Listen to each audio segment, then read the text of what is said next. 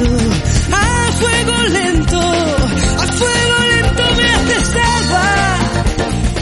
Bueno amigos, son las 11 y 13 minutos y además viene bien que sean y 13 minutos porque vamos a hablar de una novela que, bueno, tenemos ya la segunda edición en marcha y tiene una pinta espectacular. Eh, vamos a hablar de, de todo esto con, con su autor, que bueno, nos va a poner muy al día. César Pérez Gélida es el autor de esta novela negra que lleva por título Astillas en la piel. Buenos días, César, ¿cómo estás?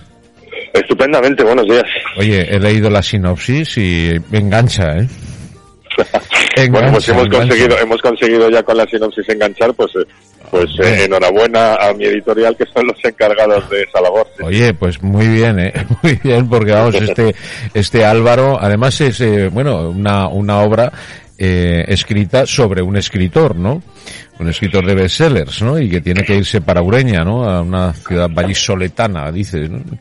Sí, es, eh, es uno de los dos personajes ahí en, en Las Villas en la Piel, hay dos personajes eh, protagonistas, solo dos, eh, y recalco porque en mis novelas eh, precedentes lo habitual es que haya un elenco de personajes bastante nutrido. En este caso solamente tenemos a Álvaro y a Mateo, a Mateo y Álvaro. Mateo es un crucigramista y Álvaro es un escritor de novela negra. Ambos. ¿Qué ocurre con el sapo? ¿Qué pasa con el sapo? Bueno, el sapo es, eh, es, un, es, un, es un desencadenante en realidad. No tiene tanto peso en la carga dramática de la novela, aparece y desaparece, eh, pero eh, digamos que es el desencadenante, el culpable de que haya estas astillas que como recuerdos, imágenes están clavadas en, en la memoria y que Mateo se quiere sacar eh, y Álvaro es eh, su amigo de la infancia eh, y es el que le tiene que ayudar. Madre mía, madre mía, ¿cómo promete esto, no?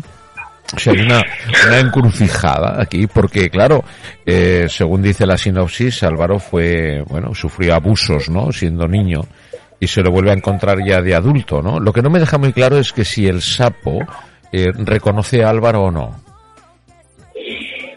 Eso no te lo puedo contar, porque... Mira que no me lo deja claro, ya te he dicho que te... Claro, claro, claro, claro, eso, eso no te lo puedo contar. Eh, claro, claro, eso, eso es parte eh, de la trama y eso lo tienen que descubrir los lectores eh, cuando vayan pasando página tras página. Me lo deja en el aire, claro, es que es una, una posibilidad, una puerta que se abre a la imaginación tremenda, ¿no?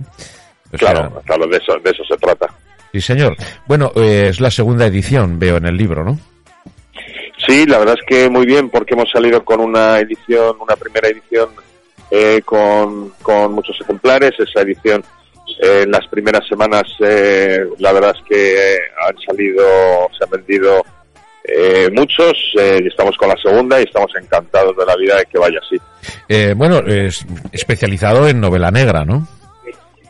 Sí, digamos que es mi género en el que más eh, me prodigo. Lo que pasa es que esta novela, Astillas en la piel en concreto, eh, es más un thriller psicológico que una novela negra donde haya un componente de investigación criminal eh, que, que, pese mucho en la trama. En este caso no es así. En este caso vamos a tener un juego entre los dos personajes, los dos personajes y el lector, los dos personajes, el escritor y el lector, y al final pues en ese juego se trata de eh, ver quién engaña a quién. Eh, César, veo una peli aquí, ¿eh? Bueno, ojalá. Eh, el, el, germen eh, es un guion, de hecho, el germen, la idea de sí, la piel era un guion.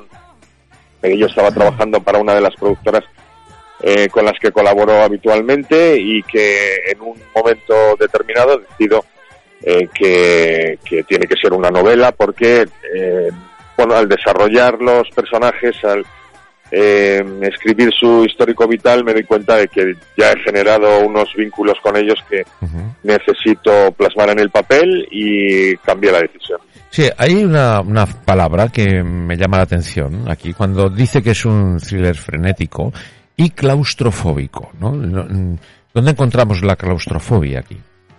La encontramos en, en Urueña. Urueña es una es un municipio que está cerca, eh, bueno, no está cerca de Valladolid, porque al final está a 40 kilómetros, pero sí está, sí pertenece a la provincia de Valladolid, es un, eh, es un, intrincado de calles medieval, eh, amurallado, eh, que tiene está sobre un altozano y que bajo una cencellada impenitente que es un fenómeno atmosférico propio de nuestra región, lo que hace es condicionar mucho a los personajes, porque tenemos poca visibilidad, frío, tenemos eh, nieblas, eh, imagino.